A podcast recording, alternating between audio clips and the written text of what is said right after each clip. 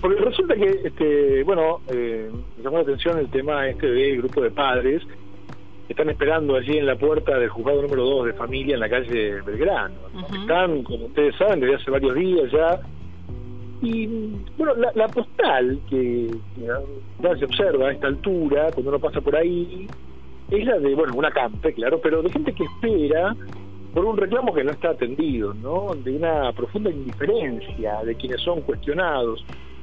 Recordemos que el juzgado número 2 de familia es relativamente joven y se creó para aliviar al número 1, estaba y sigue estando abarrotado de expedientes que se acumulan porque, bueno, posiblemente sea la rama judicial que más se viene colapsando, ¿no? Dolorosamente las cuestiones de género y, los casos de menores vulnerados eh, en el seno incluso de sus propias familias vienen este, mostrando eh, un, crecimiento inacabable y no dan respiro.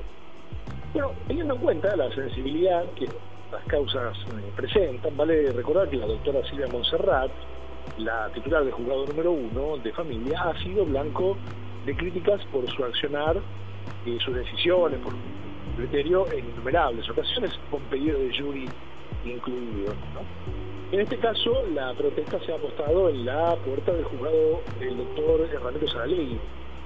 Eh, entiendo que los reclamos de parte de varias familias se dirigen a ambos juzgados.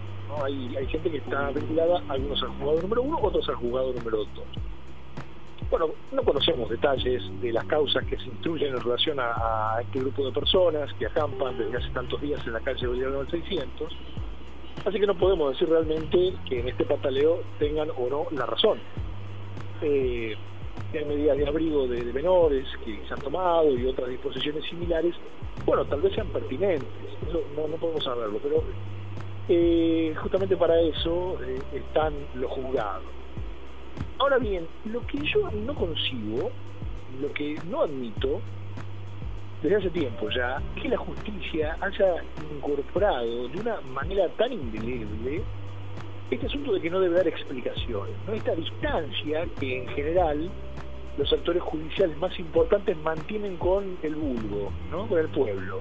Eso, la verdad, no lo comprendo hay una idea extendida de que un juez habla mediante sus fallos, eso es parte de lo que argumenta. Pero eso es completamente diferente a explicar los fallos. Podríamos hacer programas enteros de fallos jurídicos que han despertado la indignación popular. Yo creo que todo eso es parte del descrédito que todo el Poder Judicial ha sabido ganarse a fuerza de esa petulancia de no argumentar sus acciones, ¿no? de manipular la letra fría de la ley de acuerdo a sus intereses y de dormir la siesta siempre al calor del poder de turno. Yo pregunto, ¿cómo puedes tener 10 días a un grupo de personas en la puerta del juzgado y no salir a hablar con ellos? ¿Cómo no brindar eh, alguna explicación, alguna argumentación de por qué decidiste lo que decidiste? Cuáles son las leyes que te amparan, los criterios que se están aplicando y explicarles que la CAMPE que están llevando adelante no hace más que complicar su situación.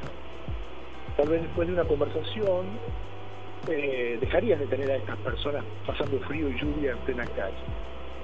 ¿Cuándo nació esta idea corporativa judicial de que no se les puede dirigir la palabra? En también por caso los jueces y los fiscales no dan conferencias de prensa, no dan entrevistas, aún en los casos eh, más urticantes, ¿no? En, los episodios que eh, más generan la reacción popular o sobre los que la gente más quiere saber qué está haciendo la justicia, ni siquiera en esos casos ofrecen algún tipo de contacto con el pueblo a través de la prensa. El concepto de opinión pública les es ajeno han incorporado férreamente la noción de que no les corresponde rendir cuentas más que entre sus pares y bueno, esta dinámica les viene dando resultados. Tal vez pasen 10 días más y otros 10 con la gente acampando en el jurado, incluso tal vez las personas que están allí no tengan razón en definitiva es difícil saber la verdad y sobre todo creer en ella, adivinando, escudriñando entre tanto silencio y desde aquel pedestal en el que se han posado.